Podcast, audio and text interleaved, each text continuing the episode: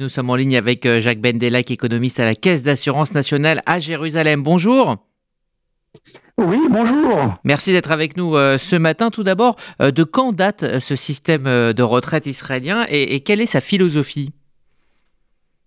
Alors écoutez, le système de retraite a été institué dès le début de la création de l'État d'Israël dans les années 50, euh, on a tout de suite pensé qu'il fallait une protection sociale et donc euh, un système de retraite qui a été voté par le Parlement euh, au début des années 50. Hein.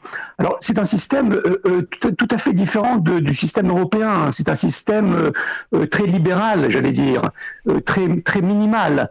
C'est-à-dire qu'il existe en Israël une, une pension de l'État qui est un minimum de retraite, qui est une somme fixe que touchent tous les Israéliens qui arrivent à la retraite sans distinction de leur, de leur revenu antérieur. Hein.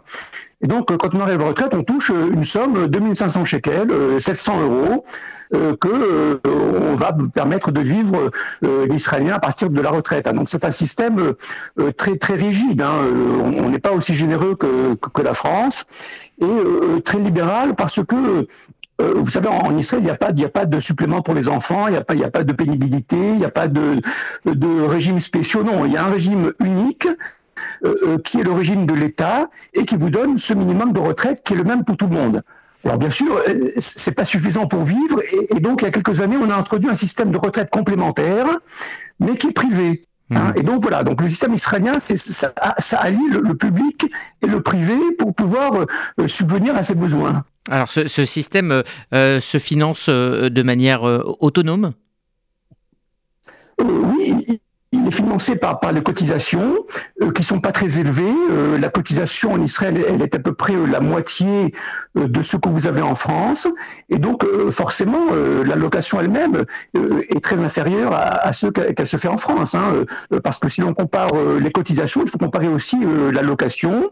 Et c'est un système qui s'autofinance, mais dont l'équilibre est très précaire. Hein. C'est ce qui fait qu'il y a quelques années, on, a relevé l'âge de la retraite des hommes à 67 ans. Euh, Israël a été le premier pays à fixer l'âge de la retraite aussi haut hein, de, les pays de l'OCDE. 67 euh, ans, c'est haut, mais ça permet de, conserver cet équilibre financier qui est important, bien sûr, pour l'État. Alors justement, est-ce qu'il y a des débats comme en France hein, sur l'allongement du temps de cotisation Est-ce que cette, question des retraites crée une, certaine tension ou est-ce que les réformes dont vous venez de parler sont, passées de manière assez facile oui, oui, absolument. la retraite, la retraite n'est pas en Israël un, sujet de débat. Et donc, euh, il n'y a pas de débat public important, il n'y a, pas de manifestation, il n'y a, pas de protestation syndicale. Tout, ça, ça n'existe pas en Israël sur les retraites. Euh, le seul débat se fait à la Knesset, bien sûr. Euh, mais lorsque l'on a relevé l'âge de, retraite de, des hommes à 67 ans, il n'y a eu aucune opposition, si vous voulez, dans le public. Il n'y a pas eu de débat télévisé. Hein. Ça s'est fait assez facilement. Pour les femmes, ça a été un petit peu plus difficile. on n'a pas réussi à relever l'âge de la femme très tôt, mais on l'a relevé le mois dernier d'ailleurs. Hein. Euh, donc l'âge de la femme va passer de 62 à, 65 ans d'ici à 2030. Donc on a encore un petit peu le temps, mais c'est pas un sujet qui fait débat dans la vie collective en Israël. Hein. Il y a, d'autres priorités, j'allais dire, de l'israélien que, que le sujet des, retraites, qui n'est pas vraiment le, principal de, ses préoccupations. Alors il y a aussi cette particularité, effectivement, une, différence hein, de, départ de l'âge euh, de départ à la retraite entre les hommes et les femmes. Comment l'expliquer? Alors oui, alors pendant longtemps, Israël a été le pays au monde où l'écart entre l'âge de la retraite des hommes et des femmes était le plus élevé. C'était c'était cinq ans, hein, c'était important euh, pour, des raisons historiques, hein, puisque euh, comme je vous l'ai dit, on, a réussi à relever l'âge de l'homme, mais pour les femmes, euh, ça posait des débats, ça, ça, fait des débats à la Knesset assez importants.